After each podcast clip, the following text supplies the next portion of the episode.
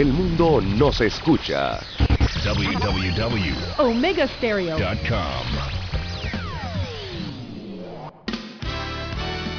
La mejor franja informativa matutina inicia a partir de este momento con un análisis completo del acontecer nacional e internacional.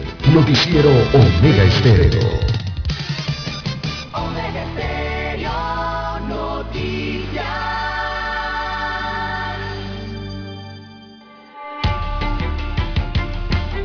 Continuación, los titulares, con los hechos que son noticias hoy.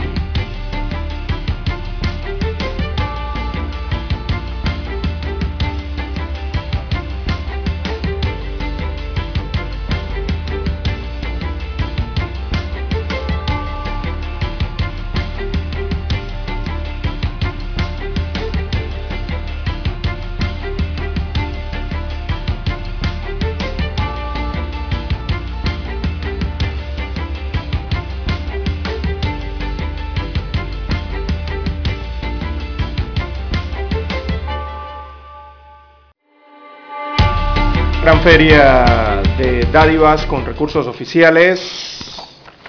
Alejandro Castillero del PRD repartió laptops, tablets y asistencia económica y dijo haberla gestionado con el Ejecutivo y el Legislativo. Prometió que dará becas. Benicio Robinson, yo, poderoso solo Dios. Desde pequeños propietarios, pasando por líderes comunitarios hasta comerciantes, dicen que el diputado del circuito 1-1 controla la política, los servicios del Estado y los negocios de Bocas del Toro, pero él lo niega y señala que el único poderoso es Dios, que él solo es un militante del PRD con muchos amigos. Ariel Alvarado a juicio por presunto lavado de dinero. Esto es el tema de blanqueo de capitales procedentes de sobornos otorgados a cambio de derechos eh, televisivos de la selección de fútbol en las eliminatorias a los mundiales del 2010 y el 2014. Ha sido llamado entonces por el juzgado tercero liquidador a juicio el expresidente de la Federación Panameña de Fútbol. También para hoy, amigos oyentes, tenemos la captura de Otoniel y lo que representa para Panamá. Las autoridades panameñas esperan que con la captura del líder del clan del Golfo, Dairo Antonio Usuga alias Otoniele, disminuya el tráfico de drogas por el istmo. El cartel del narcotraficante colombiano era el responsable del 70% de las sustancias ilícitas que pasaban por Centroamérica. También para hoy, amigos oyentes, tenemos que Panamá realiza gestiones para salir de la lista roja. También Pfizer asegura que su vacuna es 90.7% efectiva en niños. Esta es la vacuna para los menores de 12 años de edad. También tenemos para el día de hoy que hayan cuerpo de conservacionista norteamericano en Punta Burica, esto en la provincia de Chiriquí. También diputados discuten eh, enésimo proyecto para salir de las listas eh, del GAFI. Funcionarios y billeteros de la Lotería Nacional de Beneficencia exigen bonificación del año 2020. Dicen que van a protestar. También el presupuesto del año 2022 pasa el tercer debate legislativo. A nivel eh, internacional, amigos oyentes, tenemos que Estados Unidos de América elimina el requisito de vacunación a menores de edad que ingresen vía aérea a ese país. También para hoy, amigos oyentes, tenemos que Volcán Cumbre Vieja de España alcanza su máxima actividad desde que entró en erupción, esto en Europa. También debate de voto eh, de investidura del gobierno de Pedro Castillo fue suspendido tras muerte de congresista peruano. Amigos oyentes, estas y otras informaciones durante las dos horas del noticiero Omega Estéreo. Estos fueron nuestros titulares de hoy. En breve regresamos. 7.30 AM. Infoanálisis, con entrevistas y análisis con los personajes que son noticia. La mejor franja informativa matutina está en los 107.3 FM de Omega Estéreo, cadena nacional. Omega Stereo tiene una nueva app. Descárgala en Play Store y App Store totalmente gratis. Escucha Omega Stereo las 24 horas donde estés con nuestra nueva app.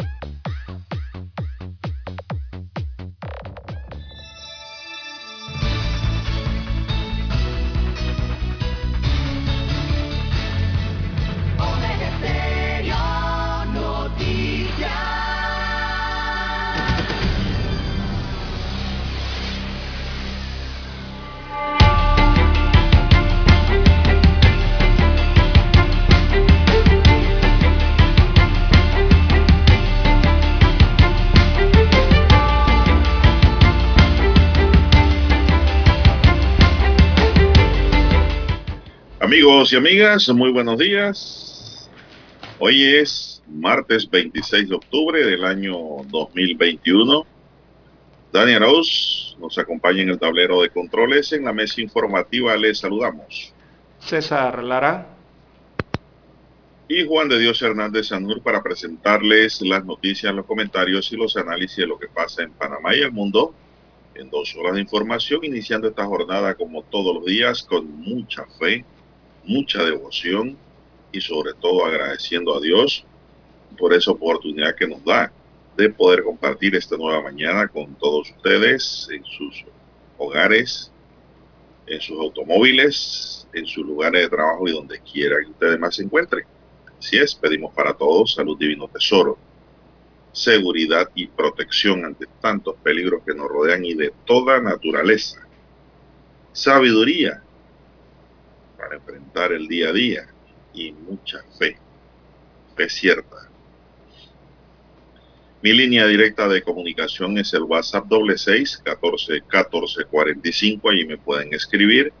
Es mi línea directa de WhatsApp y vía de comunicación hasta las 7 y 30 de la mañana y después me pueden llamar ya en el teléfono en ese número si así usted lo desea para cualquier información, cualquier consulta o pregunta que usted quisiera hacer del mundo jurídico, de los problemas que le agobian de tipo legal, de cualquier naturaleza. Ahí estamos en comunicación directa. Don César Lara también está en el Twitter. Allí se pueden comunicar con César Lara. Lara, ¿cuál es su cuenta? Bien, estamos en las redes sociales en arroba César Lara R, arroba César Lara R es mi cuenta en la red social Twitter. Allí puede enviar sus mensajes, sus comentarios, sus denuncias, sus fotodenuncias. También el reporte del tráfico temprano por la mañana. Recuerde esos incidentes o accidentes. Bueno, usted los puede enviar allí, información que le sirve al resto de los conductores. Buenos días a todos ustedes, amigos oyentes, a nivel de toda la República, todas las comarcas, todas las provincias, el área marítima también los que están en omegaestereo.com conectados a nivel internacional, los que ya nos escuchan a través de la aplicación de Omega Stereo, si usted no la tiene aún puede descargarla, puede buscarla en su tienda favorita en Android o en iOS, nada más a través de nuestro nombre, Omega Stereo, y usted la puede descargar a su celular o dispositivo móvil. y también los buenos días a todos los amigos oyentes que ya están sintonizados en el canal 856. Esto en Tigo, Televisión pagada por cable a nivel nacional. Omega Stereo llega a su televisor, el canal 856. ¿Cómo amanece para hoy, don Juan de Dios? Bueno, estamos bien, gracias a Dios. Bien, espero que usted esté bien también. Bien, bien, también, muy bien. Algo de lluvia en Ciudad Capital, leve. Sí, sí, claro, una llovina. Así Las que calles están mojadas, así que a conducir con mucho cuidado. Así es.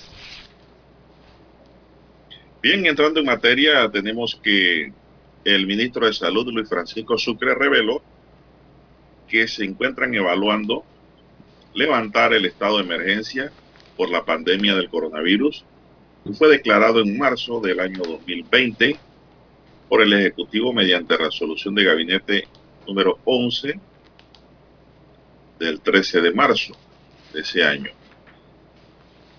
Eso es un tema que ya se ha estado considerando con el presidente, inclusive se tendrá que discutir con todo un equipo, sin embargo ya no le veo muchos días a ese estado de emergencia, no quiero adelantarme, posiblemente uno o dos meses más, eso lo decidirá el presidente con todo un equipo. Comentó Sucre durante un recorrido que hizo en una escuela bajo modalidad semipresencial. Y añadió dos puntos, abro comillas, recordemos que no hemos salido de la pandemia. Pueden ocurrir cualquier cosa, como muchos países con un sistema de salud más robusto que nosotros que han tenido reveses respecto a la pandemia. Lo que estamos tratando es de ser cautelosos, pero gracias a Dios todo nos indica que el estado de emergencia podrá levantarse. Sucre también añadió que esperan que en diciembre se puedan estar sin mascarilla en algunas áreas.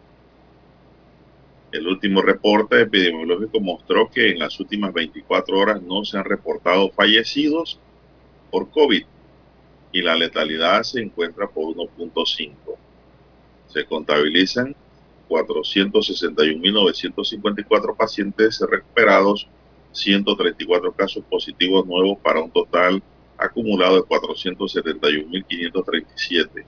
Se mantiene un total de 7.307 muertes acumuladas. Bueno, yo escuché, Lara, que esta noticia fue en el día, pero yo escuché ya en la noche que se registraron dos muertes, ¿verdad? Dos fallecidos más es lo que escuché. Eso es lo que hay sobre la información del COVID en Panamá, que sigue bajando el nivel. Sigamos protegiéndonos. Las mascarillas son fundamentales. El cambio de mascarilla también es fundamental. El alcohol, no deje de gastar alcohol y echarse alcohol en sus manos si no hay agua y jabón donde usted se encuentre. El agua y jabón es fundamental, el lavado constante de manos para evitar el contagio. Y recuerde pues lo que hemos venido diciendo, don César aquí, don Dani, constantemente, aliméntese bien, tome sus cítricos, así es, tome su jugo de naranja, su jugo de limón y no deje de tomarse su plato de sopa. Hay gente que no toma sopa, Dani. La sopa es fundamental. La sopa para los niños es un alimento completo Así que enséñele a su niño, a su bebé, desde muy pequeño a tomar sopa. Eso es importante. Así es, porque ahí van todos los ingredientes. Un niño le dice a usted, no se dan cuenta. La sopa está sabrosísima. Siéntase contento y feliz. Está logrando la meta. Así es. La forma más fácil de, mezclar. Bueno, sí, la sopa es la forma más fácil de mezclar eh, varios ingredientes, don Juan de Dios. Se puede hacer una sopa con un solo ingrediente o puede hacerla con la cantidad de ingredientes que usted desea. ¿Verdad? Eh, de alimento que usted desea. Es la mejor forma ahí en esa poción. Bien, don Juan de Dios, como usted bien señalaba, tres fallecidos. Eh, destaca el reporte de, defunciones eh, por la COVID-19 en la última jornada, reportando además 132 casos positivos después de las pruebas realizadas. Así que la positividad de las pruebas está en 3.9%, eh, fueron 3.326 pruebas eh, y Don Juan de Dios entonces el total acumulado 471.669 casos a lo largo de la pandemia y 7.310 las defunciones a lo largo de la pandemia, más de 3.315 defunciones tan solo para este año 2021 a causa de esta enfermedad. Actualmente hay 201 hospitalizados, 172 están en salas eh, con COVID moderado y 29 pacientes están eh, en las unidades de cuidados intensivos. Eh, baja un poco la cifra, sigue bajando y eso es bueno, baja a 29 los pacientes en las unidades de cuidados intensivos, eso es muy positivo. Eh, también el informe indica que en el país hay 2.299 casos activos. Estas son personas eh, que tienen el virus en estos momentos y tienen la capacidad de contagiar. Ellos están siendo tratados eh, de forma ambulatoria algunos y otros en hospitales. a partir de mañana, don Juan de Dios inicia la aplicación de dosis de refuerzo en el circuito 88 de Juan Díaz eso también incluye Parque Lefebre, Río Abajo, Don Bosco y San Francisco, así como la segunda dosis en el circuito 12-3. El 12-3 es la comarca Navebuglé y allá hay más de 41 comunidades incluidas en ese circuito 12-3 de la comarca Navebuglé, en donde se va a iniciar la aplicación de la dosis, eh, perdón, de la segunda dosis en la comarca Navebuglé y la dosis de refuerzo entonces para la tercera dosis de refuerzo para el circuito 8-8 acá en Ciudad eh, Capital. Bueno, así está la situación del COVID-19, don Juan de Dios. Y eh, esta información entonces del, posible levantamiento del estado de emergencia, lo más probable es que sea para diciembre, si hablan de dos meses, eh, don Juan de Dios, para diciembre estarían tomando esa decisión a mediados de diciembre o a finales de diciembre, ¿no? A lo que se conoce como estado de emergencia, que bueno, al inicio de que esto se decretó, eh, hubo tanta polémica, ¿no? Por esa sola palabrita final, si era de emergencia o si era de urgencia. Recordemos al inicio de la pandemia. Bien. vamos a hacer una pequeña pausa. Dani, regresamos. Noticiero Omega Estéreo. La mejor franja informativa matutina está en los 107.3 FM de Omega Estéreo. 5.30 AM. Noticiero Omega Estéreo. Presenta los hechos nacionales e internacionales más relevantes del día. 7.30 AM. Infoanálisis. Con entrevistas y análisis con los personajes que son noticia. De 8 y 30 a 9 y 30 de la mañana. Sin rodeos. Con Álvaro Alvarado. De lunes a viernes por Omega Estéreo.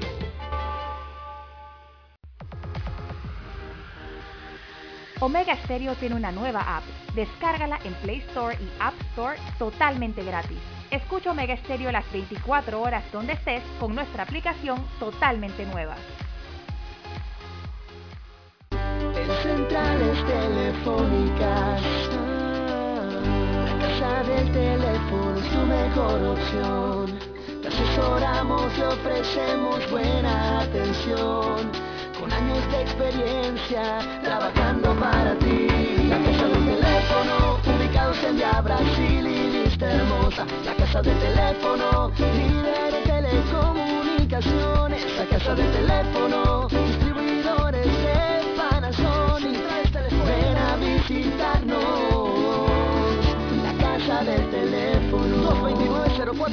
0465 lsdtcorp.com Distribuidor autorizado Panasonic. Para anunciarse en Omega Estéreo, marque el 269-2237. Con mucho gusto le brindaremos una atención profesional y personalizada. Su publicidad en Omega Estéreo. La escucharán de costa a costa y frontera a frontera. Contáctenos 269-2237. Gracias.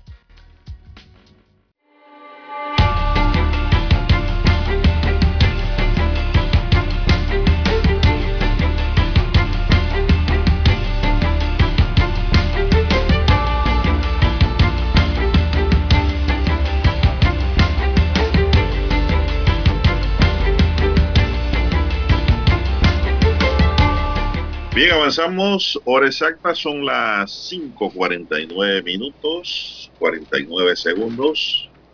Buenos días, Panamá. Están en sintonía de la cadena Omega. Con el primero, su noticiero, el primero con las últimas, su noticiero diferente para gente pensante, gente inteligente. La noticia comentada al salir el alba. El conservacionista norteamericano David Teshman fue encontrado muerto en su residencia en Punta Urica, reportó el portal Frecuencia Informativa. Se estima que el deceso pudo darse el fin de semana. Las autoridades del Ministerio Público están investigando el tema luego de trasladarse al lugar y recopilar evidencias para determinar la causa de muerte de este conservacionista gringo. Teichmann era un reconocido conservacionista por su proyecto Tigre Salvaje de conservación de bosques, tortugas y primates en uno de los lugares más paradisiacos de la península de Burica. David o David había llegado a esa región en el año 2005. Y que pues, lamentable pues, ahora hay que determinar la causa de muerte de este conservacionista norteamericano, César. Bueno, es una no sé si tienes algo más sobre este tema.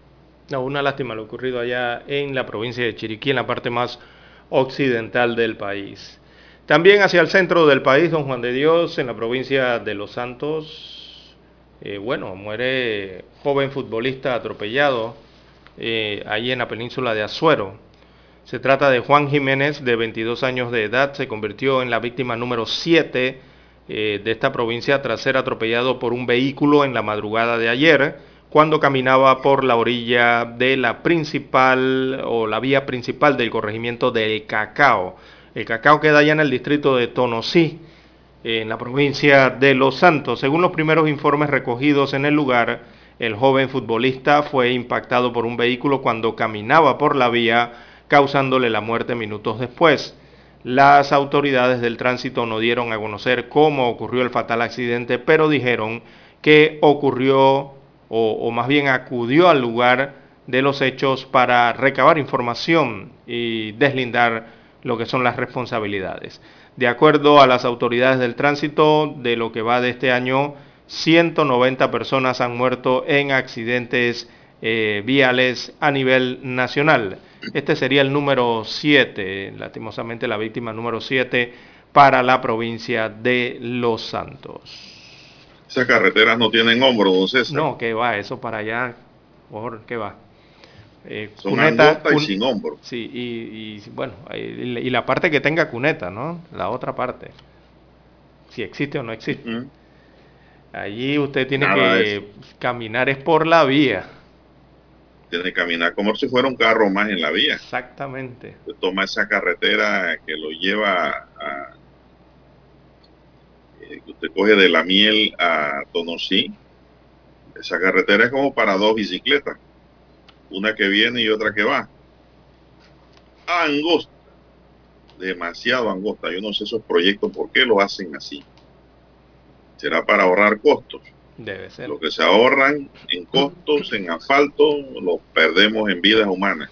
Pero entonces un mal diseño de la vía, un mal diseño de la carretera, un proyecto totalmente, eh, que totalmente no es completo Lara. porque las carreteras deben incluir eh, la, el, la, parte peatonal también, ¿no? Las aceras. O el hombro, claro, por, lo, o por lo menos el hombro, o por lo menos el hombro, ¿no? Por lo menos una, pues si no tienen plata para hacer las dos, una. Que uh -huh. la gente camine por una. O que cuente con el hombro respectivo. Eso es muy peligroso por allá. Bueno, un motorizado murió a consecuencia de una colisión. El hecho de tránsito se registró en la entrada de Pacora, en el sector de este país, en el este. En el este, el sector. Los este. primeros informes extraoficiales destacan que el motorizado perdió el control en el manejo, colisiona contra un minicamión y sale proyectado cayendo al pavimento. Personal del Ministerio Público se trasladó al sitio para hacer el levantamiento del cadáver, mientras que unidades de la sección de accidentología iniciaron investigaciones del caso y hasta ahora se desconoce cómo ocurrió este fatal accidente y que provoca que el motorizado chocara contra el vehículo. El cuerpo inerte del motorizado quedó tirado en el pavimento mientras la sangre corría por la vía producto del impacto. Mucho cuidadito. Sería que no vio el mini, camión. Porque ya era entrada la noche de un César. Así es. Eh, bueno, hay que tener cuidado con los motorizados, don Juan de Dios. Uno, los motorizados en, en, respetar las normas de circulación y cumplirlas, sobre todo sobre, sobre la calzada, ¿no? Cumplirlas. Porque ese es el otro problema.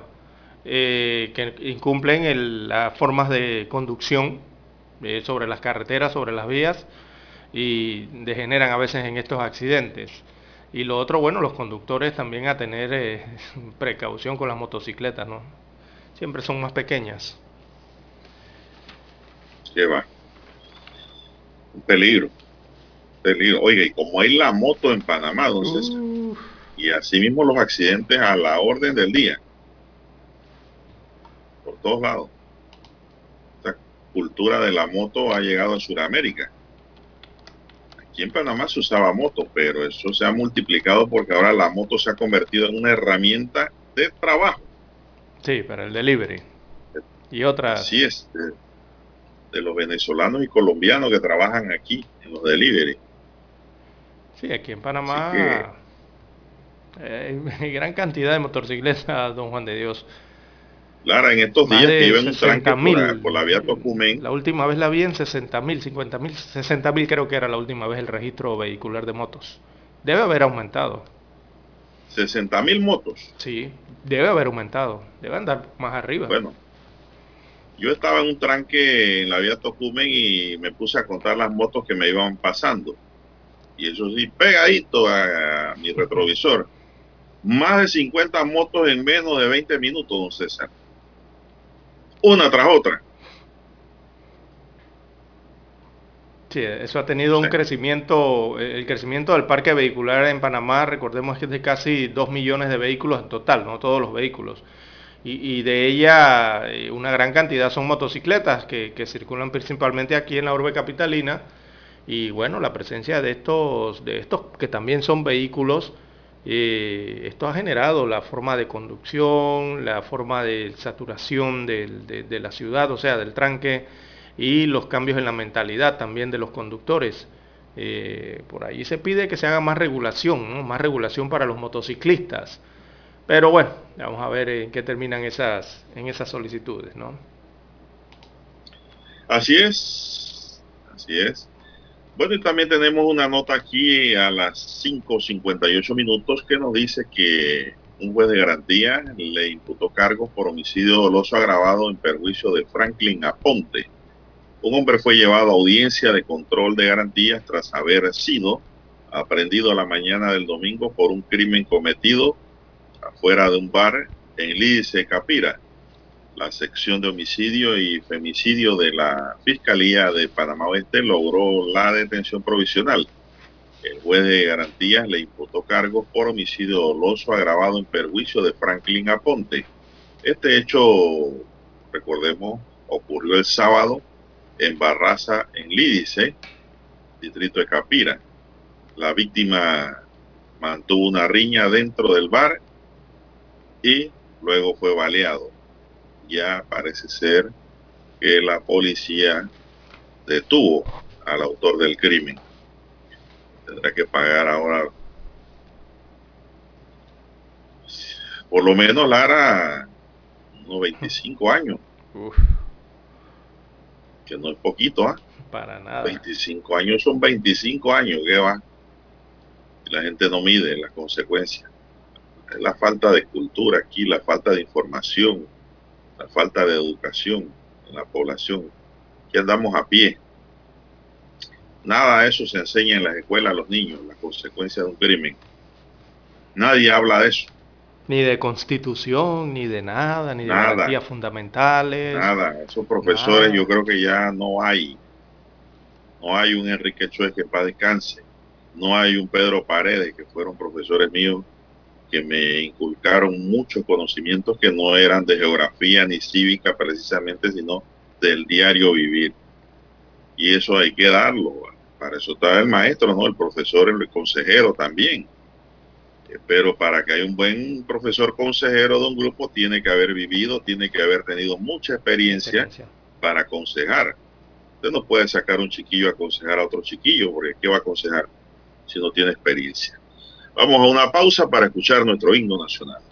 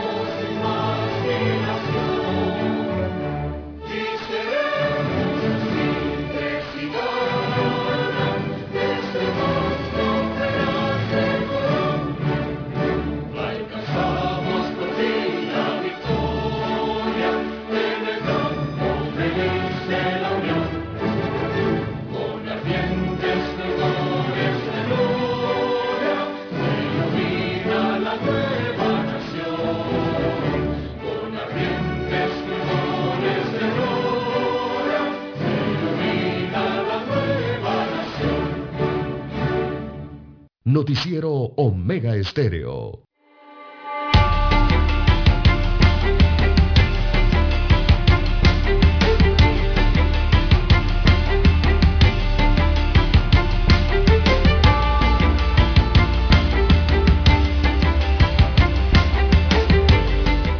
Bien, las 6.4, 6.4, 6.4 minutos de la mañana en todo el territorio nacional. Eh, bien, don Juan de Dios, eh, se ha dado una gran feria de dádivas eh, con recursos oficiales, titula hoy el diario La Prensa, su principal titular para este martes 26. Destaca que esto ha ocurrido con dineros públicos. Así que diputados del gobierno o diputados del gobernante Partido Revolucionario Democrático, PRD, reparten ayudas sociales y beneficios de, programas del Ejecutivo en sus circuitos electorales, práctica que algunos se califican de clientelismo.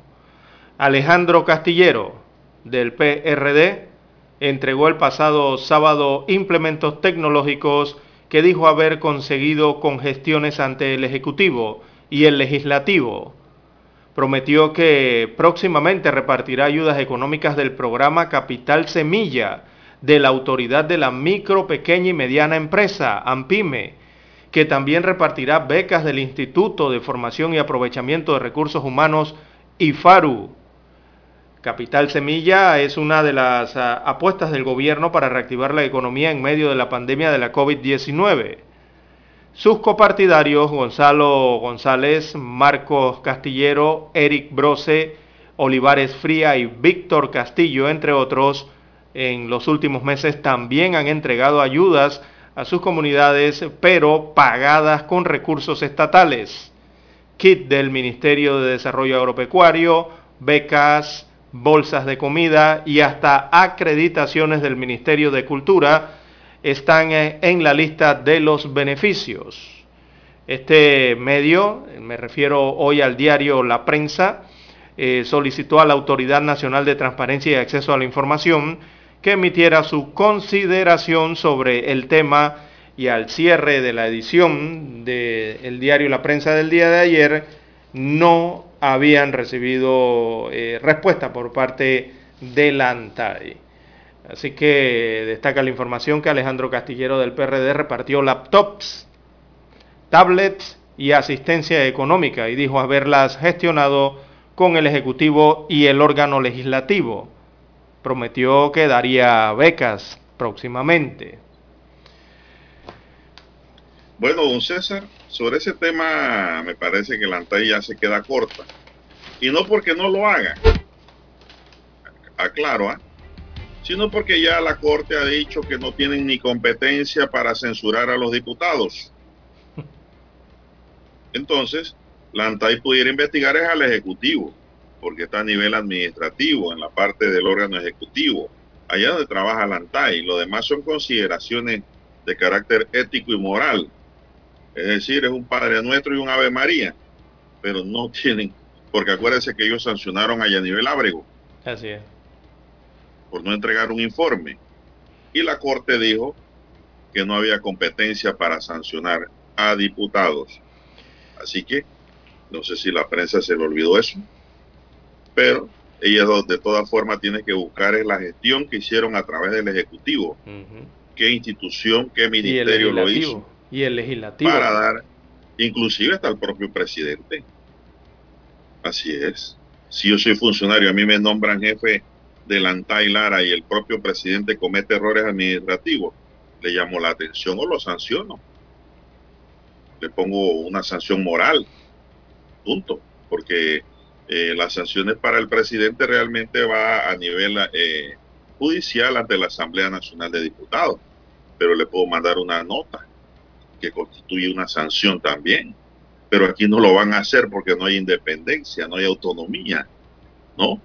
Aquí se llega a gobernar en grupo, tocando al mismo son de la campana.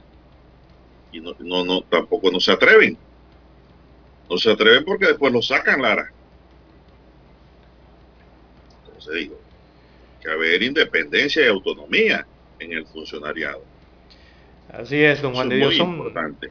son beneficios entonces de programas. Para poder actuar. Usted no me va a poner a mí en un puesto en donde yo no pueda actuar. Entonces mejor deje eso ahí. Al menos que yo vaya para allá por el salario, ¿no? Y los beneficios. Carro, chofer, seguridad, eh, internet, panapaz y esas cosas, ¿no? Pero no, no se cumple a cabalidad el servicio que se debe dar es a la población, el servicio social, ¿no? El, del servidor público. Bueno, entonces lo que... Pero en este caso no va a poder sancionar a nadie el ANTAI. Por eso, a nivel legislativo.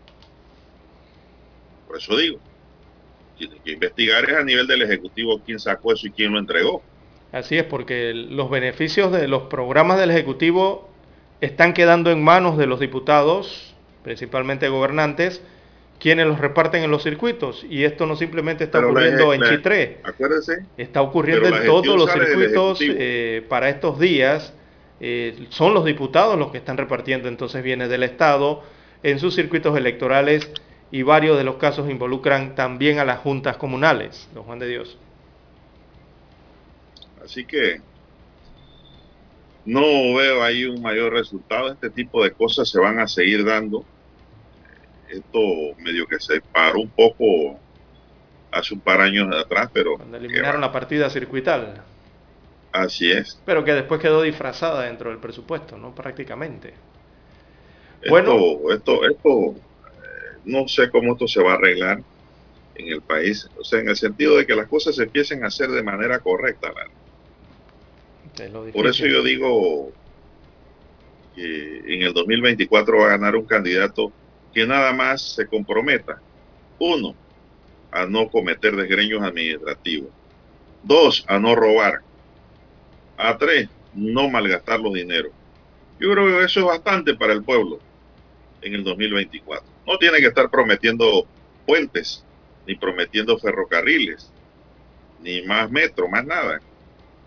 Yo creo lo fundamental es que queremos que no nos sigan malgastando, robando o haciendo fiestas con los dineros del Estado que se requieren para los hospitales, para la atención pública, para la seguridad pública en la calle, ¿no? para la atención a la educación. Panamá genera mucha riqueza, pero hay malversación, mal gasto, hay desgreño, hay fiesta, mal manejo de los dineros del Estado. ¿Por qué? Porque no se están haciendo las cosas de manera correcta. Simplemente así. Así es, don Juan de Dios. Son las 6, 11 minutos, dígame. Así es, don Juan de Dios. Y bueno, esto llega en momentos en que a la Asamblea Legislativa le han aumentado el presupuesto. Eh, don Juan de Dios, es una institución que uno se pregunta para qué necesita tanto presupuesto y que sigue aumentando año tras año. Es la única entidad del Estado que observamos en los últimos años ha logrado eh, grandes montos de, en aumentos eh, para su presupuesto de vigencia fiscal ya va por 145 millones de dólares. Eh, una asamblea que inició en el año 2019, si acaso con 90 millones, 92 millones creo que arrancó, y ya en menos de dos años, tres años, el tercer año, de 92 ya va a 145 millones de dólares en aumentos. Bien, amigos oyentes, hay que hacer la pausa y retornamos.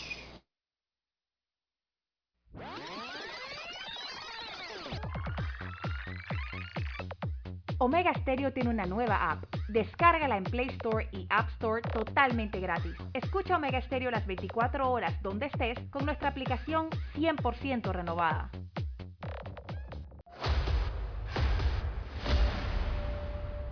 Desde los estudios de Omega Stereo, establecemos contacto vía satélite con la voz de América. Desde Washington, presentamos el reportaje internacional.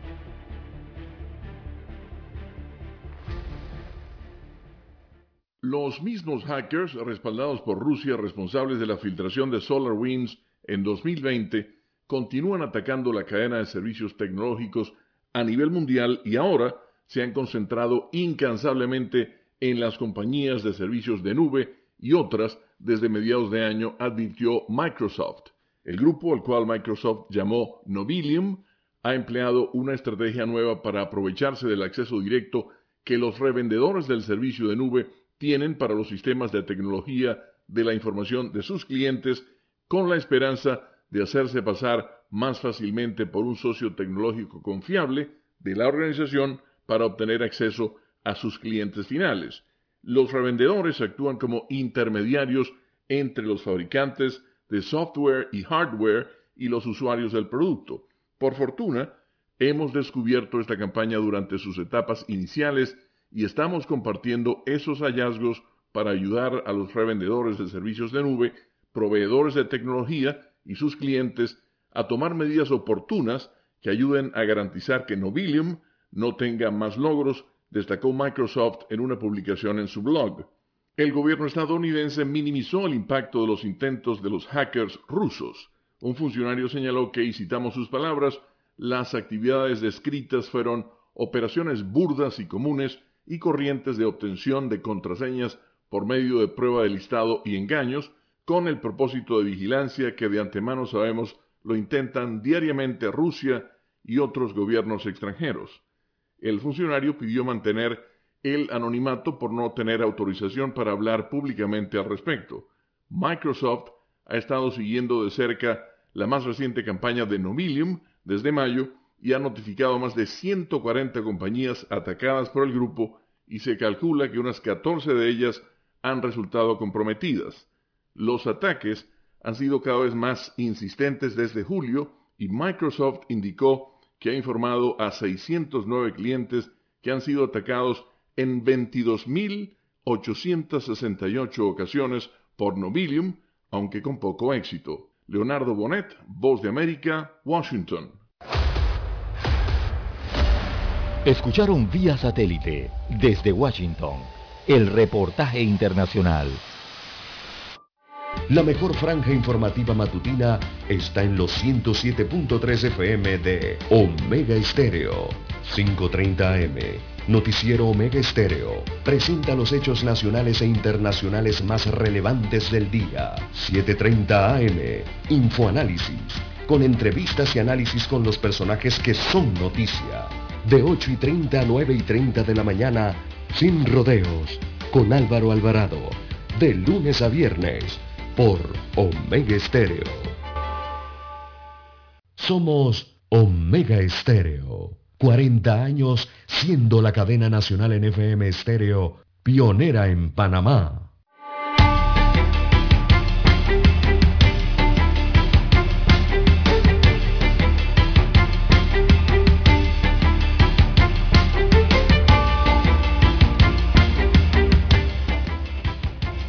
Bien, seguimos. Son las 6:16 minutos. Me preguntan oyente Lara, ¿qué opina usted de la apertura de ferias a partir del próximo año? ¿Qué dice don César Lara?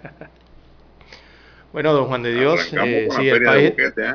si, están regresando a la normalidad, eh, ya no pueden contener más eso. Y si van a levantar el estado de emergencia, perdón, bueno, sí, es denominado estado de emergencia. Es que uno siempre tiene en la cabeza estado de urgencia porque así lo establece la Constitución, pero acá es estado de emergencia.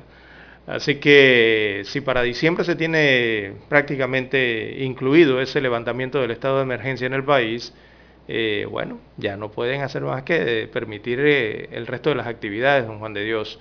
Eso sí, ojalá continúen eh, con las medidas de bioseguridad, por lo menos ya en los estadios. Las dos vacunas, por lo menos. Así es. Digo, lo que para, se Para poder entrar a una feria hay que tener las dos vacunas, Lara. Por lo eh, menos. Por lo menos eso y bueno, hay mucha gente que creo que va a mantener sus medidas de bioseguridad por ahora, por, eh, estos años que vienen, ¿no? El 2002 sobre todo, el 2022. Algunos otros no. ya hemos visto. A mí la mascarilla no me la quita nadie. No, yo, yo me mantengo con mi mascarilla y mis medidas de bioseguridad básicas. ¿no? y digan que ya está bien. Ajá, exactamente. Eh, o, haya mutado, eh, para mí que haya mutado un poco más ya el virus, ¿no? Recordemos que él va a seguir mutando, mutando hasta convertirse ya en lo que podríamos catalogar como otro catarro más. Pero eso le va a tomar tiempo al virus, él tiene que seguir mutando. Así que eh, el próximo año yo sí mantengo mis medidas de bioseguridad. Eh, muchas personas no lo consideran así, ya lo hemos visto en los estadios, don Juan de Dios, en las, pruebas pilotos que se han hecho con la apertura de los estadios. Eh, y vemos en esos estadios que, bueno, la gente está sin mascarilla, don Juan de Dios. El argumento sigue siendo porque, bueno, están bebiendo algún líquido o, ingiriendo algún alimento dentro del estadio, ¿no? Y evidentemente no lo pueden hacer con mascarilla. Eh, pero bueno, Vamos a ver la conciencia entonces de los ciudadanos cómo queda en ese sentido, ¿no? Cada quien eh, tome su decisión. Bien, el alcalde de Santiago, Samit Sandoval, logró mantener el decreto de día festivo ayer 25 de octubre en ese distrito, a pesar de que el gobernador de Veraguas había solicitado la suspensión de la medida con base en una consulta hecha al ministro o al Ministerio de Gobierno. Incluso el alcalde Sandoval adelantó que busca decretar también el próximo 9 de noviembre como un día de asueto. Sobre las diferencias que se dieron con el gobernador de la provincia, Manuel Castillo, el alcalde Samit Sandoval señaló que solo se trató de una situación aislada y que el decreto de asueto se mantuvo por la celebración de los 400 años de la fundación de esta región. Pese a, este, pese a esto, pidió a los funcionarios que acudieran a sus trabajos y respetaran las medidas que se dieran en sus respectivas oficinas. Aunque el decreto está vigente y debe respetar esta pandemia, no ha sido o no ha, nos ha enseñado que hay que cuidar el real. Así que pido a todos los ciudadanos que cuiden sus trabajos, dijo el alcalde Sandoval personalidades del Distrito de Santiago fueron distinguidos este año por un aporte al desarrollo de la región. Y que hubo un día cívico, aunque el gobernador no estaba de acuerdo. Son las 6:20 minutos en su noticiero Megesterio, el primero con las últimas. Y para los que dicen que el trabajo comunitario, don César, no se revoca, pues dicen que sí. Santos Alexander Garcés había sido sentenciado a la pena de 60 meses de prisión por el delito de violencia doméstica en perjuicio de su pareja, pero gozaba de una medida de sustitución de condena por trabajo comunitario. Este hombre fue llevado a audiencia ante el Tribunal de Cumplimiento, en donde la sección de cumplimiento de la Fiscalía Regional de San Miguelito logró que se revocara la pena sustitutiva de trabajo comunitario a este ciudadano, porque así lo pidió. Este individuo también tenía que cumplir con tratamientos terapéuticos disciplinarios por el delito de violencia doméstica en perjuicio de su pareja. Noel Rodríguez, fiscal coordinador de la sección de cumplimiento, presentó pruebas documentales que corroboraban que el sancionado no estaba acudiendo, mucha atención para los que tienen este beneficio, no estaban acudiendo a realizar su pena sustitutiva de trabajo comunitario y mucho menos su tratamiento terapéutico con psicólogo, psiquiatra y trabajador social, que es lo que ordenan los jueces, incumpliendo en tiempo, modo y lugar las condiciones establecidas. El caso se perpetró el 6 de mayo de 2020 cuando el acusado se mantenía en un apartamento de un multifamiliar ubicado en Villa Guadalupe, corregimiento José Domingo Pinar, y no acudía a cumplir con lo ordenado por el juez. Se le revoca la medida y a pagar sus 60 meses en la cárcel, entonces. Oiga, qué manera de desperdiciar ese beneficio. ¿ah? Así es. Nadie sabe lo que tiene hasta que lo pierde. Así mismo, ¿eh? Dice Sandra Sandoval en un tema musical. Y eso es verdad y eso es un dicho recogido así del diario Vivir. Así es, un Para atrás, para la chirola. Bien, las 6.22, 6.22 minutos de la mañana en todo el territorio nacional. Bueno, y sigue dando de qué hablar la captura de Otoniel, el jefe del cartel del Golfo. Eh, aquí en Panamá las opiniones eh, coinciden en que eso reducirá el envío de drogas a, Panamá o, la utilización del territorio panameño para el envío de drogas. Esa captura que se dio el pasado sábado de Dario Antonio Úsuga, alias eh, Otoniel, señalado como el líder del clan del Golfo y el narcotraficante más buscado del vecino país. Eso puede significar entonces un descenso en los envíos de droga hacia Panamá, cuyo destino final eh, evidentemente es Estados Unidos de América. Eh, así por lo menos lo consideró eh, el procurador de la Nación Javier Caraballo, él es procurador de la Nación encargado, y precisó que el clan del Golfo es responsable de la mayoría de los alijos de droga decomisados en Colón. También aquí se han capturado muchos submarinos, don Juan de Dios, que precisamente se les achacan al clan del Golfo, submarinos preñados con droga, por supuesto.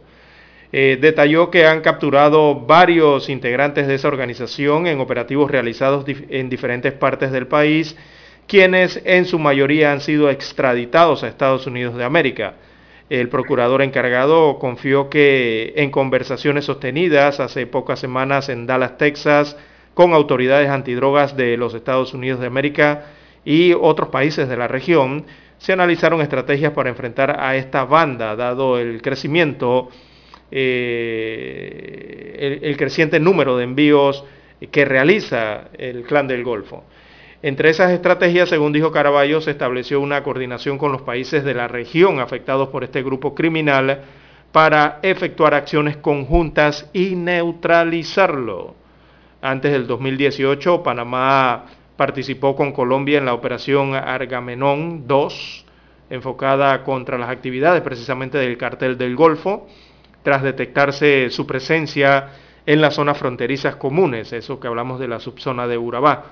Eh, como parte entonces eh, del operativo, decomisaron un helicóptero con 200 kilos de droga que formaba parte de la flota que utilizaba el clan del Golfo para transportar cocaína hacia los países eh, de la región, don Juan de Dios. Así que eh, parte de lo que opina acá Panamá y también a nivel internacional se han emitido otras opiniones, según el diario El Tiempo, eh, ha dicho que la inteligencia británica del M16 y de Estados Unidos, o sea, la CIA, ayudaron entonces a la captura de Otoniel y que la mayor cantidad de, droga precisamente es de Otoniel y del cartel del Golfo, en lo que pasa por Panamá, ¿no? Bueno, así es. Con la captura del cabecilla de la banda criminal más importante de Colombia, también conocida como el clan Úsuga, las autoridades panameñas esperan que disminuya el traslado de droga hacia Panamá y otros países, al menos hasta el reacomodo de la organización Panamá está claro de que usted sabe que eh, con esa captura surgen nuevos líderes, nuevos varones de la droga allá. Las células, sí. Porque se distribuyen liderazgo, ¿no? claro. Los audios que se han eh, filtrado del capo desnudan una organización eh, compartimentada por zonas, roles, pero siempre con gente de confianza. Es decir, tiene sucursales. A Otoniel se le investiga en Colombia desde el año 2010.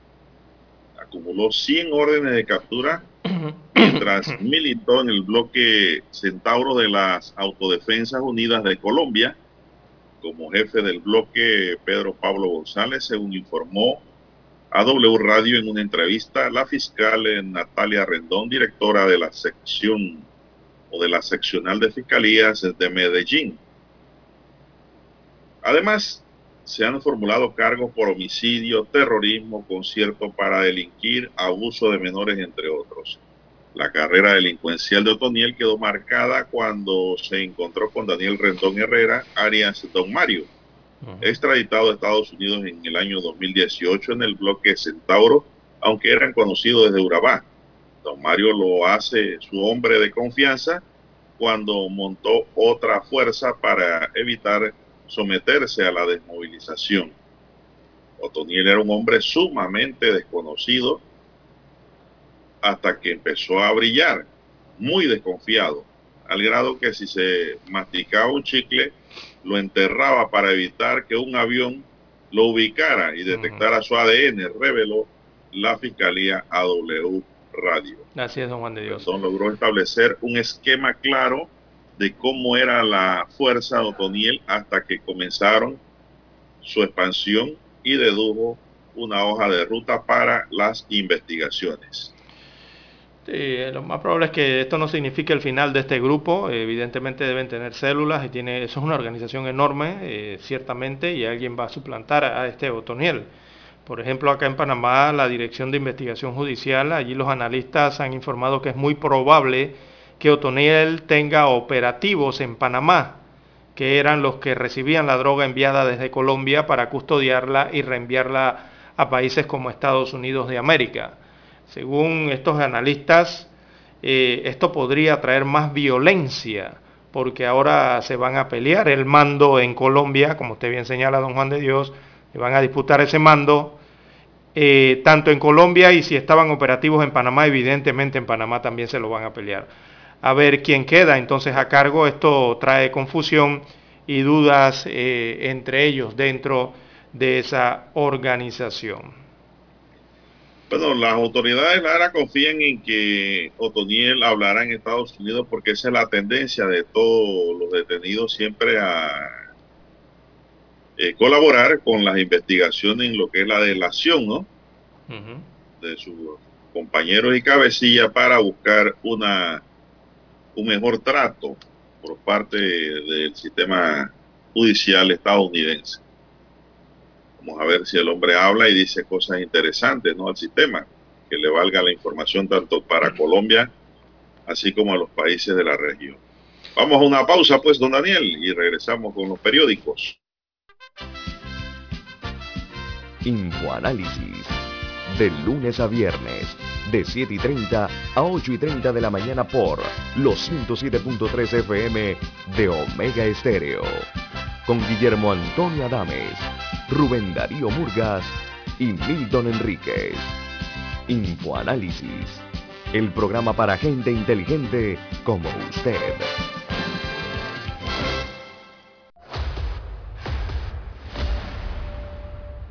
Desde los estudios de Omega Estéreo, establecemos contacto vía satélite con la voz de América. Desde Washington, presentamos el reportaje internacional.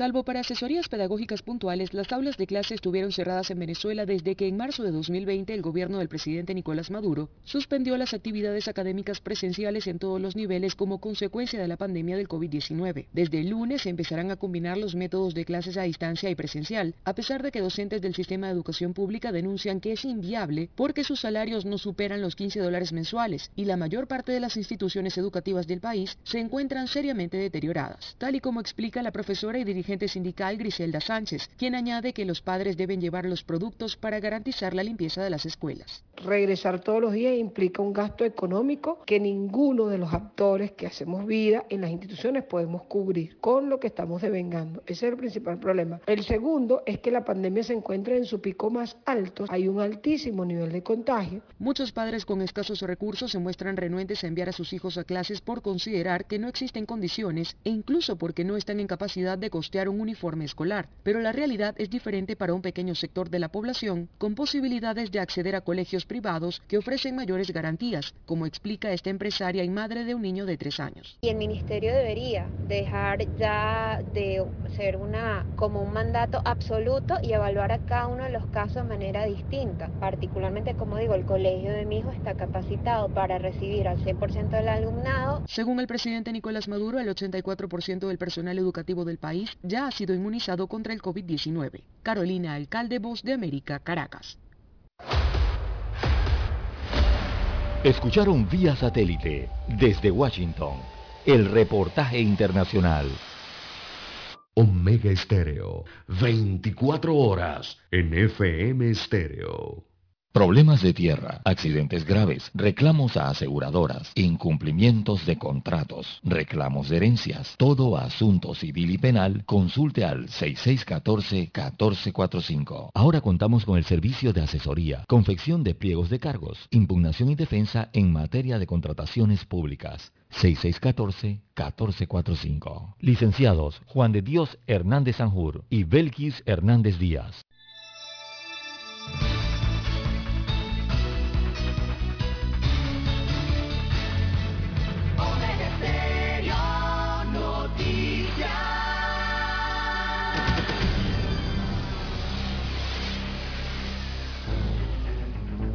Las noticias impresas en tinta sobre papel. Con ustedes.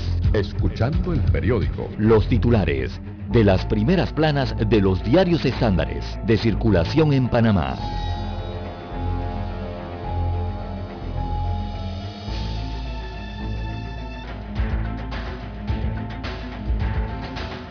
Bien, amigos oyentes, el diario La Prensa titula para este martes 26 de octubre del 2021 una gran feria de dádivas con recursos oficiales. Alejandro Castillero del PRD repartió laptops, tablet y asistencia económica y dijo haberlas gestionado con el Ejecutivo y también con el Legislativo. Prometió que dará más becas, destaca el principal titular del diario La Prensa, eh, refiriéndose al uso de los dineros eh, públicos.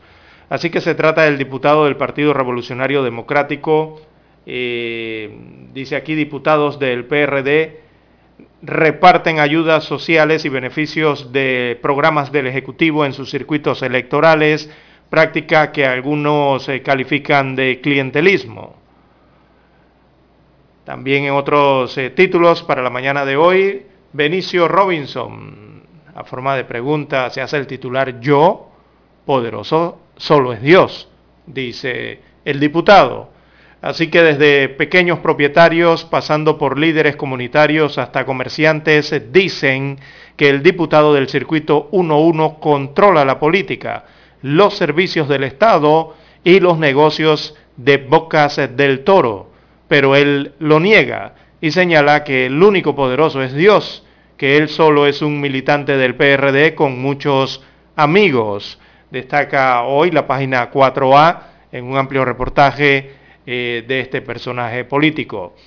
También eh, Ariel Alvarado a juicio por presunto lavado de dinero, ya va el proceso, así que por, es por presunto blanqueo de capitales procedente de sobornos otorgados a cambio de los derechos televisivos eh, de la selección de fútbol en las eliminatorias a los mundiales 2010 y 2014. Por eso entonces el juzgado tercero liquidador llamó a juicio al expresidente de la Federación Panameña de Fútbol, Ariela Alvarado.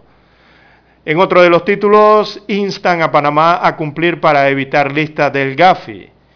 Es un tema de la regulación, así que destaca la prensa para hoy que si Panamá mantiene la misma situación y no ejecuta el plan de acción para combatir las deficiencias en la lucha contra el blanqueo de capitales y el financiamiento del terrorismo, es inminente el ingreso en la lista negra del Gafi. Esto lo advierte World, eh, la WCA, capítulo de Panamá, que es la Asociación de Cumplimiento Mundial, capítulo de Panamá, a través de un comunicado divulgado tras la reunión del GAFI que mantuvo a Panamá en la lista gris. Bueno, acompaña una infografía a esta información. Eh, dice que Panamá lleva 28 meses en listas grises del GAFI. Eh, entre algunas de las actualizaciones tenemos que para febrero del año 2016 Panamá salió de la lista gris luego de permanecer desde el año 2014. Pero para junio del año 2019 Panamá ingresa nuevamente a esta lista gris del GAFI. En octubre del año 2021 GAFI mantiene a Panamá en su lista eh, sancionatoria y los efectos eh, que ha tenido esto es que Panamá perdió, por ejemplo, eh, los servicios de corresponsalía entre los años 2014 y 2016. Fueron algunos de los efectos. En otros títulos del diario La Prensa para hoy, Panamá realiza gestiones eh, para salir de la lista, roja, de la lista roja, esto, esta es otra lista. Esta es una lista que tiene que ver con salud y la epidemiología. Así que científicos panameños han conversado con sus homólogos ingleses para mostrarles con evidencia documentada el control que se tiene en el país de los indicadores epidemiológicos y detalles de, la vigilancia genómica, con la finalidad de salir de la lista roja de territorios de riesgo por la pandemia de la enfermedad COVID-19 del Reino Unido. Eh, ahí permanecemos todavía en una lista roja, ¿no? Bien, eh, Pfizer asegura que su vacuna es un 90.7% efectiva en niños. Destaca el dúo Pfizer-BioNTech, el dúo de las farmacéuticas, emitió recientemente un documento en el que sostiene que su vacuna es segura en 90.7%, es efectiva contra la COVID-19 en ese porcentaje, eh, sintomática en niños de 5 a 11 años de edad. Así que la información será discutida hoy por los asesores de la Administración de Alimentos y Medicamentos de los Estados Unidos de América, la FDA, eh, por sus siglas, esto para recomendar su autorización de uso de emergencia en este rango de edad. Así que científicos panameños dan seguimiento a este tema. También para hoy el diario La Prensa titula en panorama Golpe al clan del Golfo reduciría eh, narcoenvíos a Panamá. En Vivir Más se inicia el Encuentro Nacional de Literatura. En los deportes, bueno, aparecen los logotipos de los Bravos y los Astros en la lucha por el título de eh, la serie mundial, eh, sería entre Atlanta y Houston. Eh, el martes financiero también tiene su, su espacio en la página 5B, hoy en el diario La Prensa, y desarrollan el reportaje Panamá, Centro de la Industria Aseguradora. Bien, estos son los títulos que presenta en portada para la mañana de hoy el diario La Prensa. Pasamos ahora a los que tiene la decana de la prensa nacional. Bien, la estrella de Panamá dice la captura de Otoniel y lo que representaría para Panamá. Autoridades esperan conocer los vínculos que desde la legalidad ayudaron a Otoniel a fortalecer el cartel más poderoso de Colombia. Sus nexos se amplían a otros países que forman parte del corredor de la droga. Índice de Chapultepec, una mirada a la libertad de prensa en Panamá y la región. Desde el Fórum de Periodistas por las Libertades de Expresión e Información, hacen un análisis a profundidad sobre el índice, lo que repercute en Panamá y países de la franja roja como Cuba, Nicaragua y Venezuela no existen tratamientos adecuados para la angiodema hereditario en Panamá, dice Olga Barrera. Cortizo espera reunirse con Biden para hablar sobre migración irregular de haitiano. También panameños recibirán formación gratuita para aprender a invertir en bolsa. Crisis en el agro no más subsidios y encarecimiento de insumos y fertilizantes. Alias Otoniel está solicitado por tres cortes federales de Estados Unidos. También al menos 14.300 estudiantes de colegios particulares migraron este año hacia centros educativos oficiales.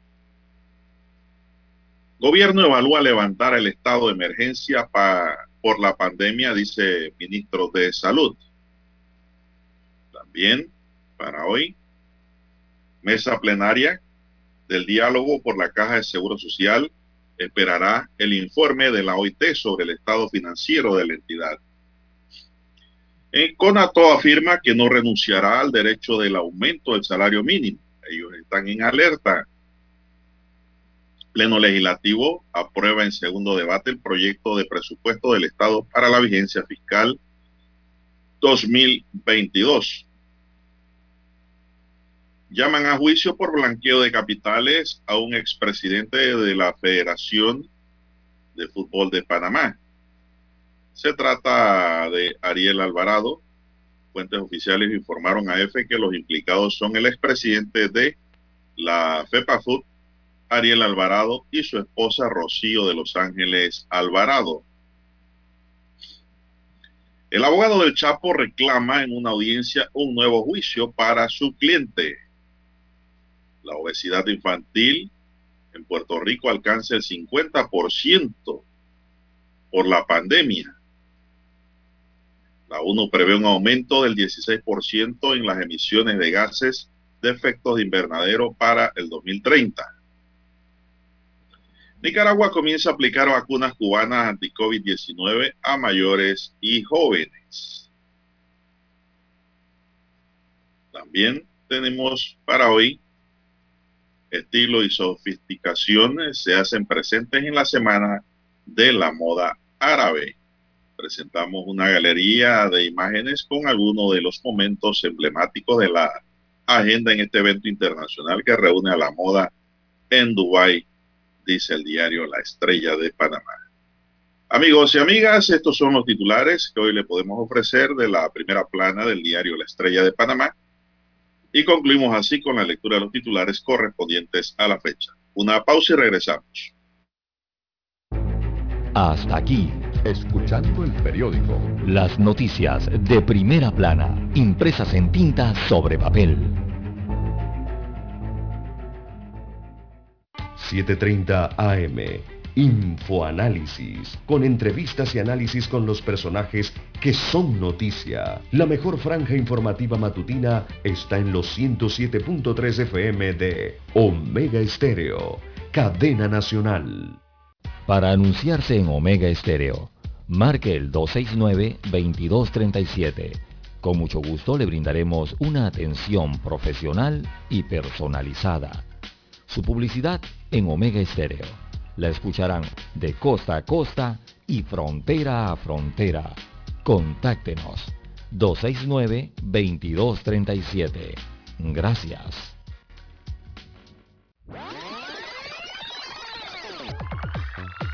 Omega Stereo tiene una nueva app. Descárgala en Play Store y App Store totalmente gratis. Escucha Omega Stereo las 24 horas donde estés con nuestra nueva app.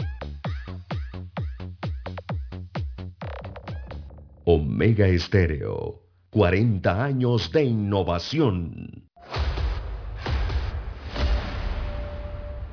Desde los estudios de Omega Estéreo, establecemos contacto vía satélite con la voz de América. Desde Washington, presentamos el reportaje internacional.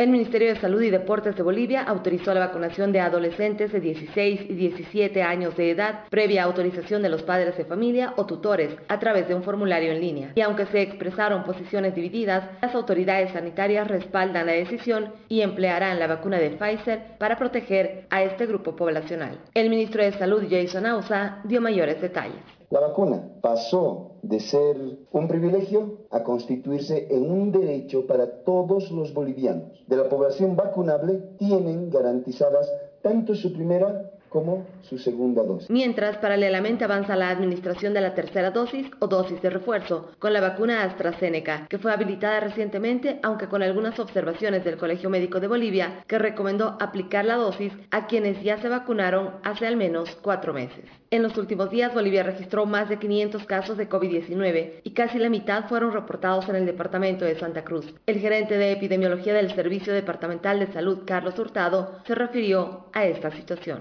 preocupados porque a pesar de todos los esfuerzos que venimos haciendo con la vacunación masiva, buscar más puntos, aplicar otras estrategias, seguimos con un aumento significativo de casos. Por otro lado, y ante el temor de una cuarta ola, el alcalde de la ciudad de La Paz, Iván Arias, planteó una acción popular para promover la vacunación obligatoria en todo el país. Sin embargo, la Sala Constitucional Primera denegó este recurso, argumentando que la vacunación anti-COVID debe ser voluntaria. El alcalde pidió mayor coordinación al gobierno central. Todo el programa de vacunación ha estado marchando relativamente bien mientras el ministro coordina, pero cuando el ministro empieza a atacar y todos perdemos. Pese a que la dosis de refuerzo aún genera dudas e incertidumbre en la población, el ministro de Salud Jason Ausa pidió a los servicios departamentales cumplir con las instrucciones a nivel nacional para evitar sanciones a quienes obstaculicen el proceso de vacunación apoyados en las normativas vigentes. Fabiola Chambi, Voz de América, Bolivia.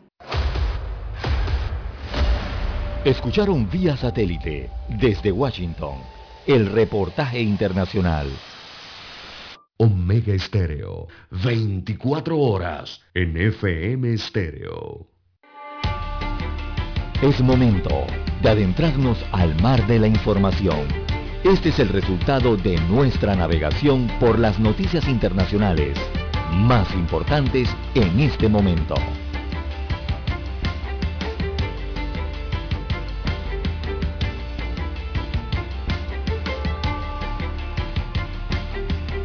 Bien, seguimos. Bueno, me reportan aquí, don César, donde una colisión en la cabima. Dos camionetas chocaron allá en la cabima Alcalde Díaz hace unos cinco minutos. Así que hay que mantener la paciencia para los que transitan por esta área. Como venimos diciendo, los accidentes están a la orden del día y hay que tratar de evitarlo. Y pues si no se pueden evitar, porque son accidentes, eh, hay que tratar de que sean con mínimos efectos, ¿no? Daños leves. Eso es importante. Me informa también aquí el amigo oyente, entrenador de motociclismo, don Yuyo López, de la Federación Nacional de Motociclismo Lara, que en el mundo mueren 8 mil motociclistas al año. Esa es la información que ellos manejan como federación. y muchos países no usan casco también, dicen. Bueno, la verdad es que los videos que yo veo que nos llegan de la India, los, los motociclistas andan sin casco, Lara. Y eso es otro peligro. Que se amarre una tapa de pipa en la cabeza, algo que le proteja, porque no es lo mismo recibir un golpe directo en el cráneo a que usted tenga algo en la cabeza, una vasija, aunque sea, pues, algo que le proteja, algo metálico o plástico. Hay que buscar la fórmula pero no andar sin casco, eso es peligroso. Entonces, ¿qué está ocurriendo por el mundo? Bien, don Juan de Dios, en los Estados Unidos de América, bueno, allá eliminan el requisito de vacunación a los menores de edad que ingresen a ese país vía aérea.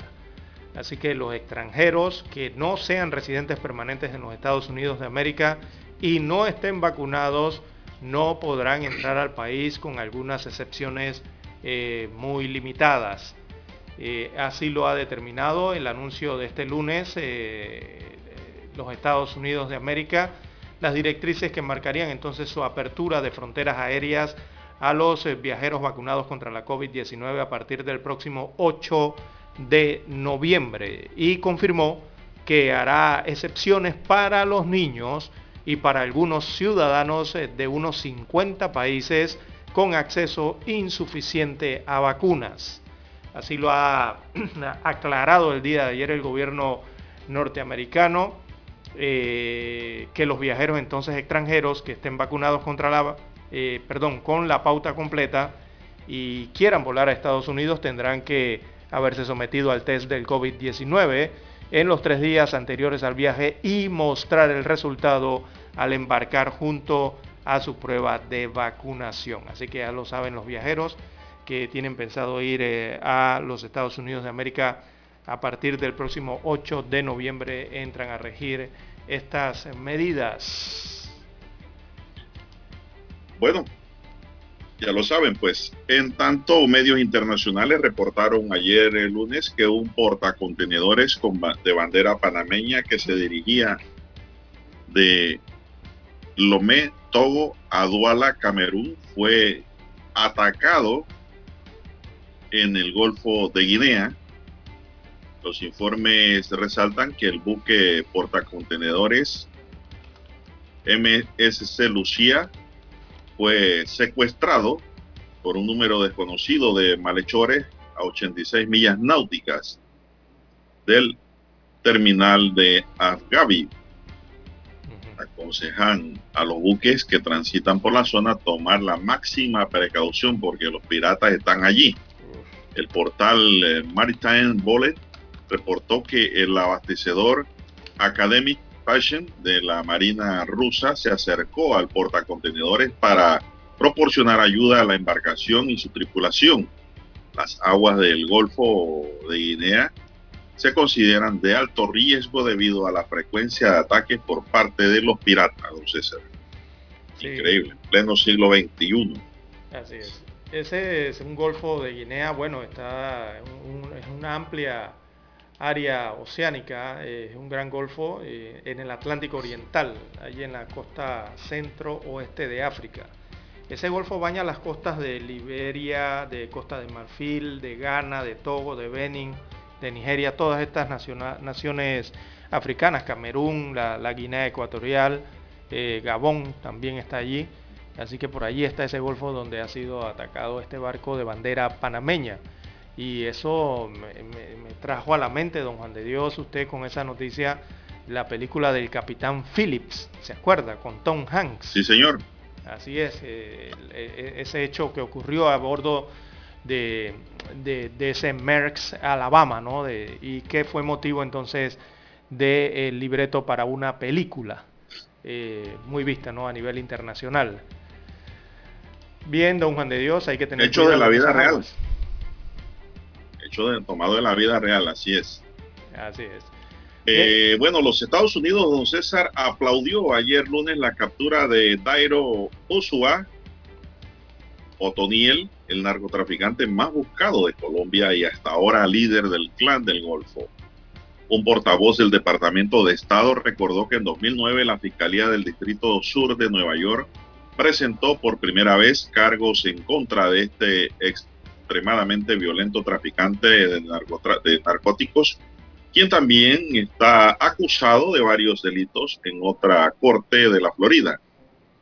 Él y aquellos bajo sus órdenes usaron la violencia y la intimidación para sembrar el caos en la vida de los colombianos durante décadas y contribuyeron a la inestabilidad regional, destacó el portavoz norteamericano. Consideró además que la cooperación policial entre Estados Unidos y Colombia acerca de los colombianos y a la seguridad durante duradera que merecen, pues es muy buena. Hasta ahora el Departamento de Estado ofrecería una recompensa de 5 millones de dólares por información que pudiera llevar a la captura de ese líder del clan del Golfo. Destaca la nota.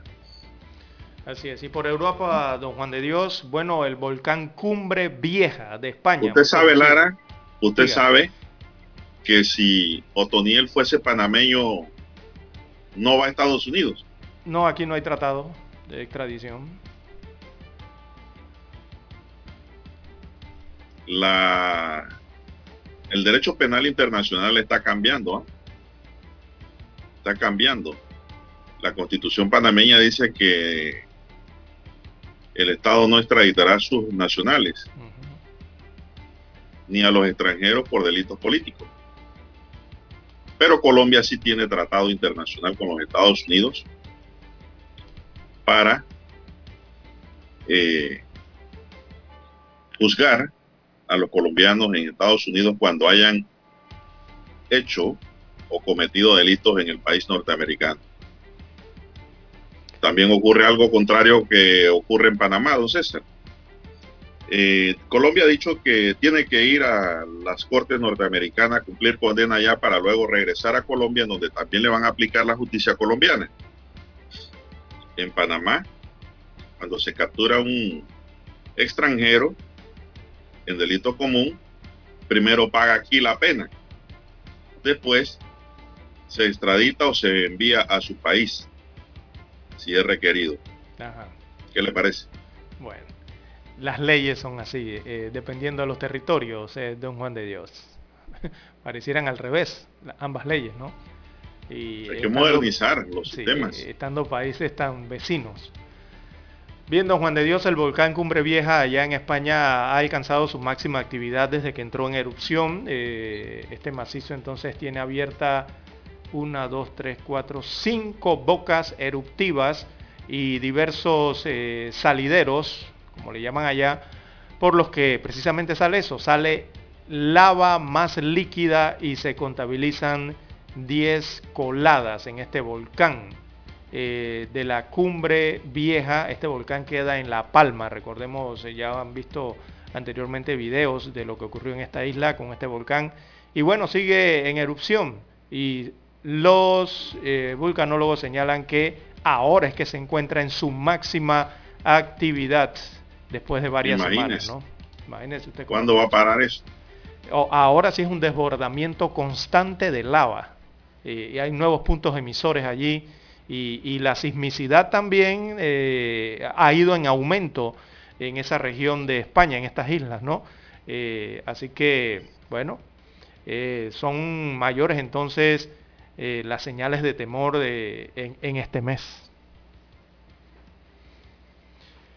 Así es, don César, y aquí nos llega una información también en relación al atraco sobre el buque, y es que el buque portacontenedores, del que le hablamos hace un momento, atacado en el Golfo de Guinea por delincuentes del mar, comunicó al portal especializado en seguridad marítima Dayan Global que los piratas fueron expulsados por los soldados rusos que llegaron en auxilio.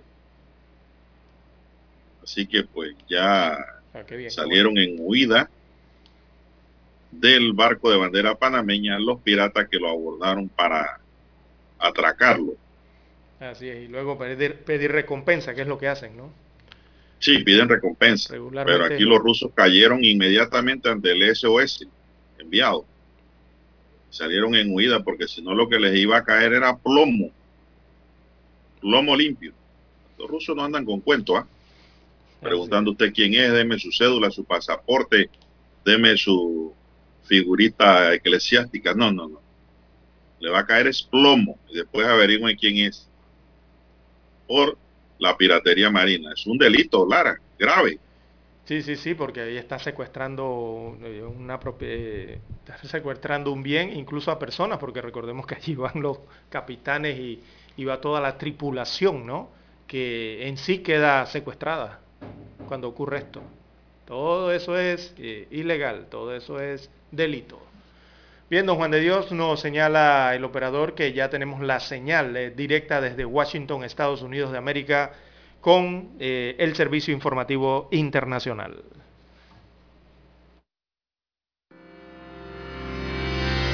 Esta es la hora.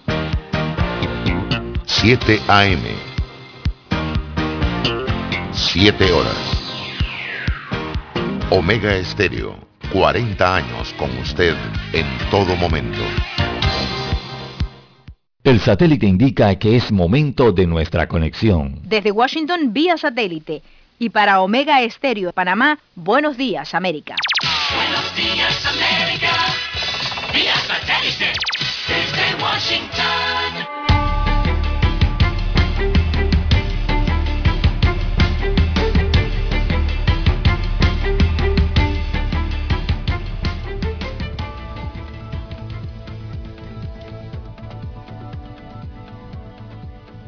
Desde Washington les informa Yoconda Tapia. Estados Unidos anunció que pronto reabrirá sus fronteras aéreas para los visitantes extranjeros completamente vacunados que tengan una de las tres vacunas aprobadas contra el COVID-19 o puedan presentar una prueba COVID-19 negativa dentro de las 24 horas posteriores al viaje. La Casa Blanca dijo que las nuevas reglas entrarán en vigencia el 8 de noviembre y se permitirán solo excepciones limitadas y entre ellas se encuentran 50 naciones con tasas muy bajas de vacunación.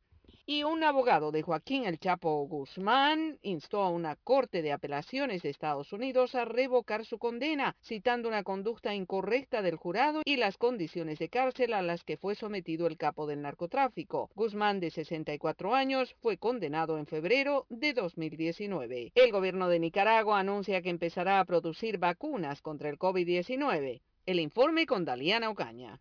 El gobierno de Nicaragua anunció que producirá sus propios inmunizantes COVID-Vac contra el COVID-19 y la noticia fue confirmada por la vicepresidenta y primera dama de la República, Rosario Murillo. Empiezan las pruebas de laboratorio a partir del día de hoy para producir esta vacuna rusa de dos dosis. Esta no es la primera vez que Nicaragua informa que producirá una vacuna contra el COVID-19 con el apoyo de Rusia. En agosto del año pasado ya habían anunciado la elaboración del Sputnik 5 lo que hasta ahora no se materializó. Daliano Caña, Voz de América, Nicaragua. Y autoridades en Nuevo México continúan la investigación del mortal incidente en el que el actor Alec Baldwin disparó un arma supuestamente descargada en un set cinematográfico, causando la muerte de la directora de fotografía e hiriendo al director de la película. Los investigadores han hablado con la persona a cargo de las armas en el set y entrevistan a posibles testigos.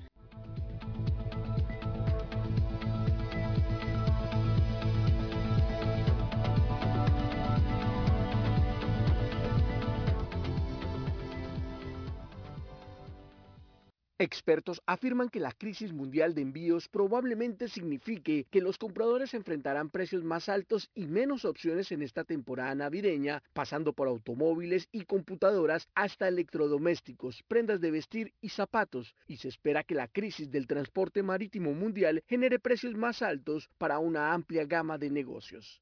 Paul Bender, director ejecutivo del editor de juegos Raider Dan Games, ha diseñado y distribuido juegos de mesa en línea durante más de una década. Su negocio depende de la fabricación en China. 2020 fue un buen año para Bender. Con tanta gente refugiada en su casa, las ventas de la industria de los juegos de mesa se dispararon, pero dice que ha sido más difícil mantener la producción en 2021 porque enviar piezas de juegos desde China es más difícil. Si íbamos a conseguir un contenedor de carga de 40 pies desde, digamos, el puerto de Shanghai o el puerto de Shenzhen hasta San Luis, Missouri, donde estamos ubicados, hace aproximadamente un año, tal vez costaba 6 mil dólares, todo incluido, y tardaría entre 4 y 6 semanas.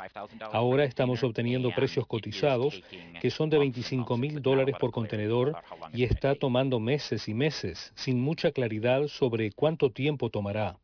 Bender dice que los precios de envío más altos lo están obligando a subir sus precios y muchas otras empresas se encuentran en la misma situación. Los expertos dicen que los costos de envío más altos se deben a la escasez de contenedores de carga en China y algunos de los contenedores chinos retenidos en Estados Unidos u otros puertos del mundo han estado esperando durante meses para ser descargados. Christopher Tang, experto de la empresa Cadena Global de Suministros, dice. Hay un problema, no tenemos suficientes conductores de camiones. ¿Por qué es eso? Porque el año pasado, bueno, no había negocios, así que se cambiaron a trabajar en Amazon porque Amazon se estaba volviendo loco y una vez que cambiaron no quieren volver. Es demasiado complicado. Otra razón son los cierres de las fábricas en Asia y Christopher Tang dice que la demanda aumenta pero la oferta baja y explicó que se debe a que en Asia, debido a las vacunas que no están ampliamente disponibles en Malasia ni Vietnam, hace que China simplemente no tenga suficiente. Entonces, como resultado, el avance de la variante Delta provoca casos de COVID. Esa gente tiene que ponerse en cuarentena y a veces las fábricas deben cerrar. Héctor Contreras, Voz de América, Washington. Desde Washington vía satélite y para Omega Estéreo de Panamá hemos presentado Buenos Días América. Buenos días América, vía satélite desde Washington.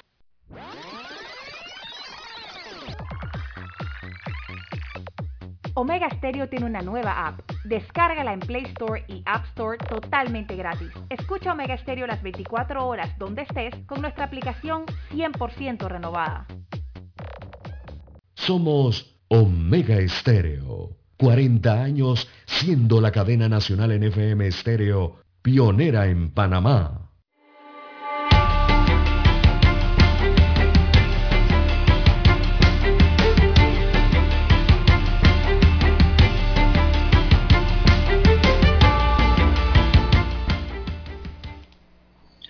Bien, avanzamos, avanza la mañana. Así es, las Así 7 es, las 6, 7:06. 7 7, 6 minutos, de la mañana, de la mañana en todo el en todo el territorio nacional.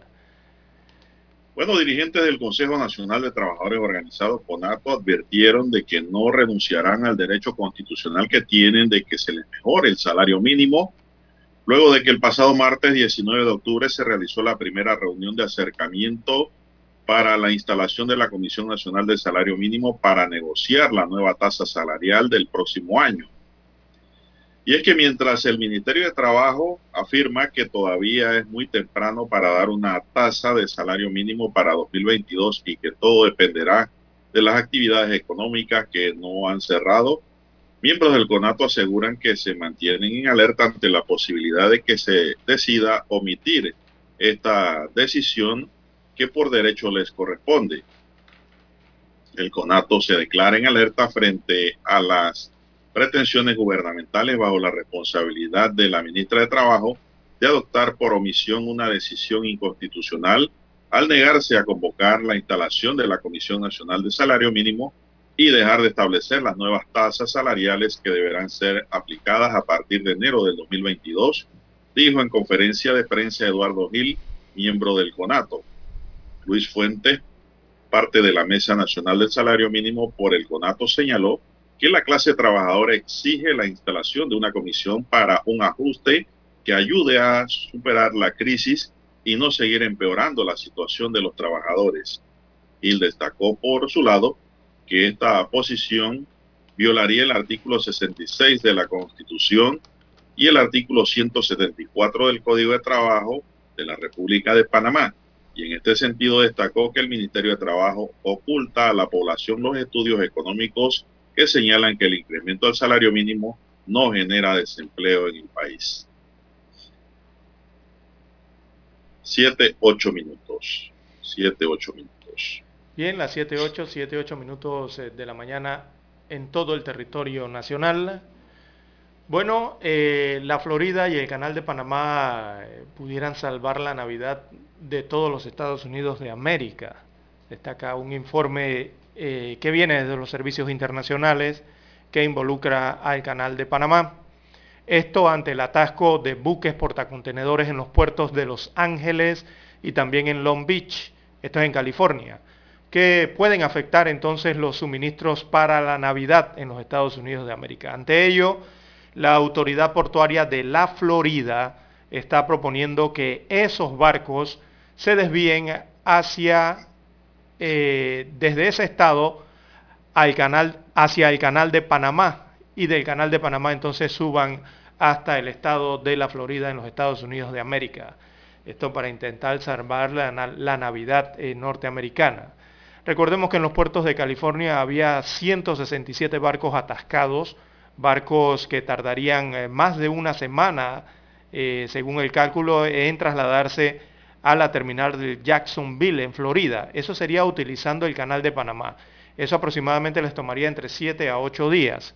El recorrido desde California, llegando a Panamá, atravesando su canal y subiendo nuevamente a eh, el estado de la Florida, allá en Jacksonville.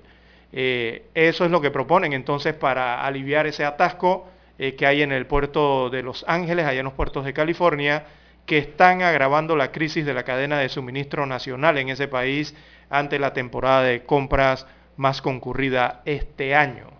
Así que el canal de Panamá podría ayudar a salvar la Navidad en los Estados Unidos de América, don Juan de Dios, la importancia del canal de Panamá en el mundo. Bueno, así es. Así mismo es. Eh, ya en Panamá, Lara, los almacenes están llenando estanterías con artículos navideños. No sé si te habrás dado cuenta de que ya aquí están equipando. Sí, eh, tradicionalmente se hace. Sí, los barcos eh, están en el Pacífico, ellos están atravesando todo el Pacífico y están llevando mercancías de casi todo lo que uno se puede imaginar, ¿no? Desde juguetes, eh, no sé, implementos deportivos y de todo esto.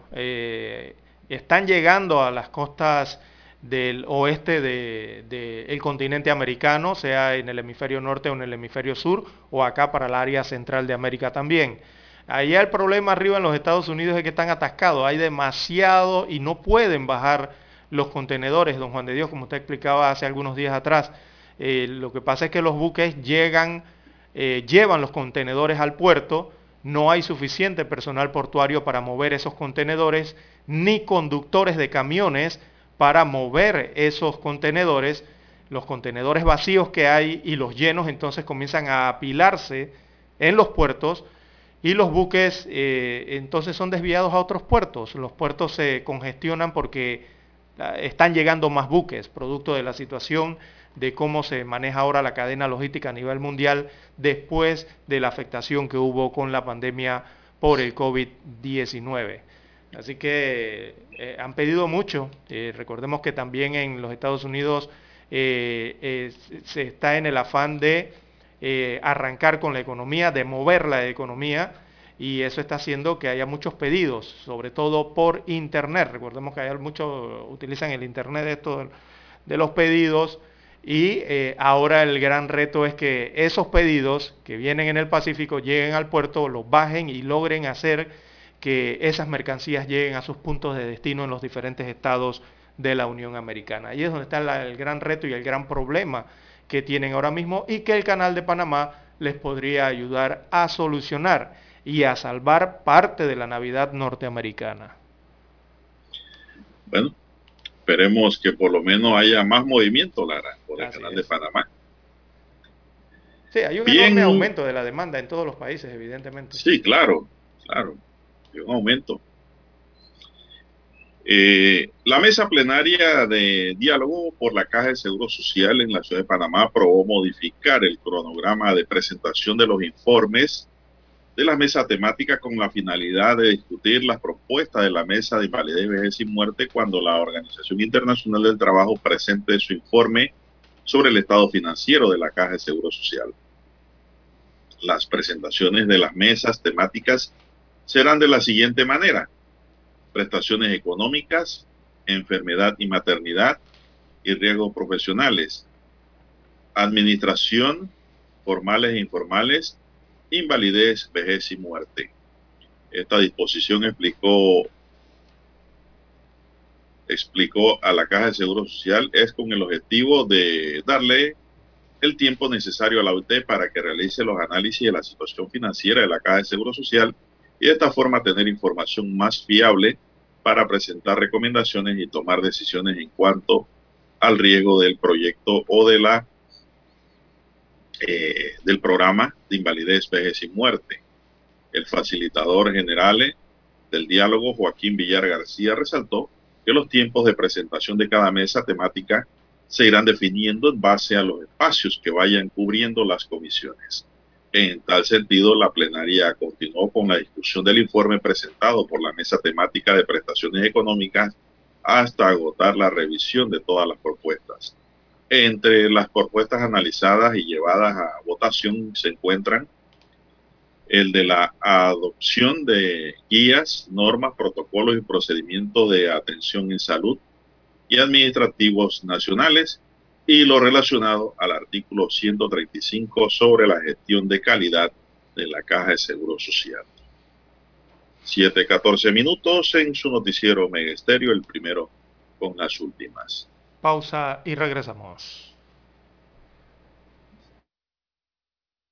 7.30 AM Infoanálisis, con entrevistas y análisis con los personajes que son noticia. La mejor franja informativa matutina está en los 107.3 FM de Omega Estéreo, cadena nacional. Desde los estudios de Omega Estéreo, establecemos contacto vía satélite con la voz de América. Desde Washington, presentamos el reportaje internacional.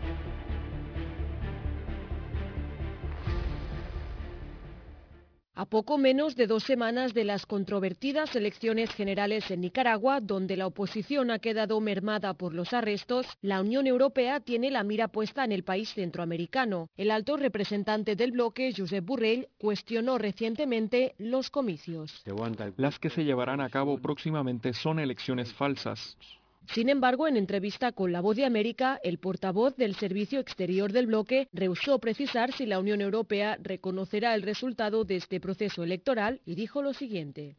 La gente que se aferra al poder de manera fraudulenta y no son elegidos en una justa, realmente democrática, no son considerados socios por parte de la Unión Europea. Así que no es una cuestión de reconocimiento, es una cuestión práctica de las negociaciones con esta gente y vamos a esperar qué pasa el 7 de noviembre. Expertos como el eurodiputado de Vox, Germán Terz, califica las elecciones como un fraude y vaticina que la Unión Europea no va a reconocer un nuevo gobierno de Ortega. Ni, Borrell se atreve a, a intentar, eh, a intentar presentarlas como elecciones eh, razonables. Eso no son unas elecciones, o sea, podemos llamarlo como queramos, pero no son unas elecciones democráticas.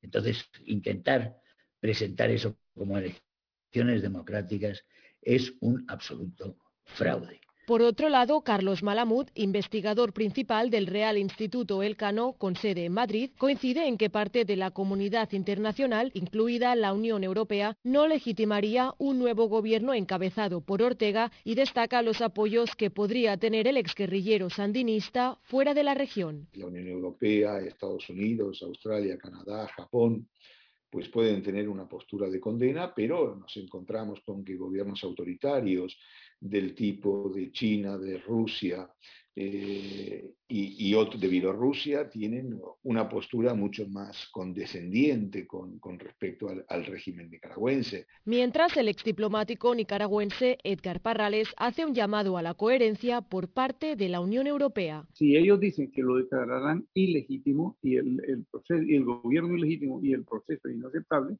pero si las eh, la, la representaciones diplomáticas aquí sería un contrasentido, ¿no? Entonces, si tuvieran que ser consecuentes con lo que dicen, tendrían que definitivamente retirar sus representaciones diplomáticas.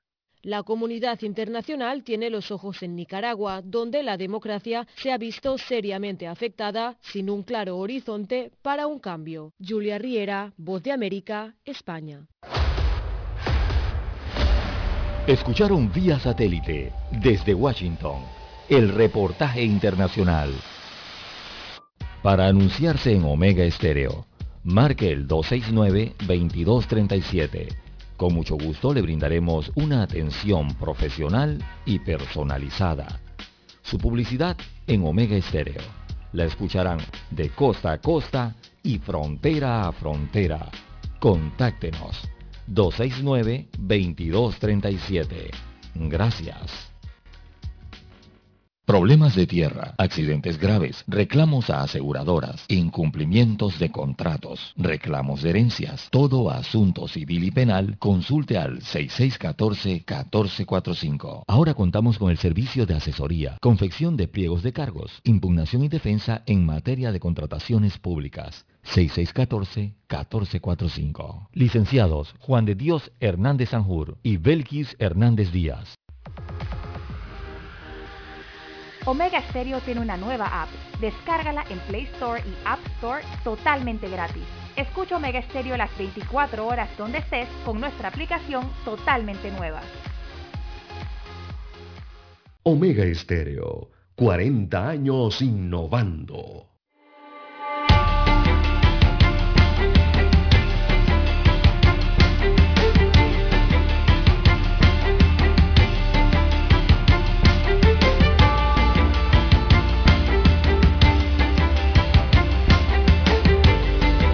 Bien, bueno, seguimos. 7.20 de la mañana. César. Dígame. ¿Qué ha sabido usted de los actos de vandalismo registrados ayer en el Nicolás Solano? No he tenido mayores datos, eh, don Juan de Dios. Vamos a investigar. Bueno, la información que nos llega es que ya limpiaron el área Esta mañana se terminaron los trabajos de limpieza porque ayer pasada las diez y media de la mañana un grupo de personas que se presumen son precaristas del asentamiento ilegal Tierra Prometida irrumpieron de manera violenta en la sala de espera del hospital Nicolás Solano ubicado en La Chorrera, destaca el portal Panamá Press. En su incursión entraron también, dice hombres, adolescentes y algunas mujeres gritando y comenzaron a tirar las sillas para todos lados, vacías, en la sala de espera. Los adultos mayores y enfermos que allí se encontraban esperando ser atendidos por los médicos se asustaron y buscaron refugio para no ser víctima del acto vandálico registrado por estas personas. Las acciones vandálicas se producen en medio de una protesta por invasores de tierras que son desalojados desde el pasado jueves de terrenos ocupados de manera ilegal y que se resisten a ser reubicados en otro lugar, ya que el área donde están ubicados pertenecen a un sector donde se realizarán obras de desarrollo de la provincia de Panamá Oeste. La Policía Nacional logró aprender a algunos de los vándalos que ingresaron de manera violenta al nosocomio, don César. Esto ocurrió ayer sí. y la verdad es que un acto bochornoso, equivocado por parte de esta gente, que no les ayuda en nada. Para nada. En nada. Porque miren, se fueron fue a afectar a gente enferma en un hospital. A un hospital. ¿Qué cabeza será? ¿Qué dirigente será ese? Exactamente. Y, y, en medio de Me todo parece que no tiene dos dedos de frente siquiera por Sí, esto medio- que hizo. en Esto, medio- ha- esto ha recibido el repudio nacional, Lara. Claro, ¿cómo van a Y atentar si hospital precaristas, alguien se condolía, pobrecito, que no tiene casa, que mira que... Créanme que la gente los está condenando Así es. a esta hora de la madrugada, de la Eh, mañana. Y fue tanto parte del reporte también que, que Don Juan de Dios eh, vandalizaron a vehículos eh, de los funcionarios del hospital Don Juan de Dios. O, por ejemplo, el vehículo de una doctora eh, fue vandalizado eh, en, en medio de todas estas protestas, una doctora de ese hospital, que ninguno ahora, se- nadie entiende por qué dañaron su automóvil o por qué hicieron esto contra el hospital eh, los supuestos precaristas, ¿no? Eh, así que se está investigando también porque se han aprendido a nueve personas, como usted bien señala, que serán llevadas ante, ya sería ante los jueces de garantías, ¿no? De, en las próximas horas. Así que la molestia de estas personas es porque, bueno, les están desmantelando las casas improvisadas ubicadas en terrenos eh, propiedad privada. Así que los invasores eh, fueron desalojados el viernes 22 de octubre y muchos regresaron nuevamente. Así que, eh, bueno, hay que recordar que el- esos terrenos o hay terrenos que, tienen propiedad, don Juan de Dios, la mayoría están titulados y son ah, tienen algún propietario, algún dueño, sea un eh, de, de un propietario, mm, una persona, o sea del Estado, pero tienen una propiedad y eso hay que respetarlo. Estas cosas pasan, Lara, porque las autoridades administrativas se hacen de la vista gorda cuando empiezan las invasiones. Desde el momento en que se da que el primer precarista levanta una casa de cartón en un lote ajeno, la autoridad administrativa y la Policía Nacional deben actuar de inmediato. ¿Para qué? Para que no se vayan acentuando y asentando allí como personas que están reclamando un derecho a vivienda y que pues buscan la forma más fácil que es apoderarse de tierras ajenas. Yo creo que desde el momento en que alguien se instala para ocupar una tierra ajena, la autoridad tiene que actuar inme- inmediatamente, Lara, y no esperar que lleguen 20, 30, 40, 50, inclusive que hagan hasta casa de bloque en tierra ajena. Esto, las invasiones de tierra aquí recuerdo en el gobierno de Martinelli se elevó a delito, ¿te acuerdan? Sí, correcto. Pero ¿qué hizo la Corte? Declaró inconstitucional la norma, olvidándose de que las autoridades de la República de Panamá están instituidas para proteger en su vida, honra y bienes a los asociados y a los extranjeros que se encuentran dentro del territorio nacional. Ah, no, pero se fueron por el derecho a la vivienda. Pero es que el derecho a vivienda se gana, Lara, y se concede legalmente a través de las instituciones gubernamentales. Eso tiene su trámite. Yo nunca entendí por, qué la Corte declaró eso inconstitucional. Jamás, lo, ni lo entiendo. Así es. La vivienda eh, se, no, no, lo entiendo. se compra o se construye. Entonces esas cosas han propiciado, gracias a la Corte Suprema de Justicia, más invasiones y más daño a la propiedad privada. Hay que decirlo. Así es. Así es. Bueno, don Juan de Dios, para la mayoría de los panameños, eh, para obtener una vivienda, bueno, lo primero que se piensa es en estudiar, después eh, trabajar, después ahorrar y después comprarse la vivienda o la casa. Es la Claro. forma más común. Eh, Es así, Lara, es así. ¿no? Exactamente. Tiene que, y, y el gobierno tiene también que, que crear las condiciones para que mucha gente puedan o, eh, obtener un pedazo de tierra o una casa, una vivienda o un apartamento. Esto es tarea conjunta, pero jamás caer en el delito o en la falta administrativa de ocupar Así es. Un terreno ajeno. Bien. Eso, eh, eso, eso no lo compartimos, Lara, así, claro que no. porque Bueno, noticias que se estarán desarrollando hoy, ya al final del noticiero. eh, la FDA de los Estados Unidos va a revisar hoy los datos de la vacuna de Pfizer BioNTech en los niños de 5 a 11 años de edad. Eh, la farmacéutica, por su parte, ha dicho que es una vacuna segura y efectiva en más del 90%, pero hay que esperar entonces la autorización o qué decide la FDA. Eh, esto quizás pueda traer un cambio de estrategia de vacunación para los niños. Eh, recordemos que en muchos países se está utilizando esta vacuna Pfizer BioNTech eh, una sola dosis. por ahora la han aplicado varios países a los menores de 12 años de edad o a los menores de 11 años de edad. Por allá hay todavía unos estudios y hay un problema de un efecto secundario de miocarditis, un efecto poco común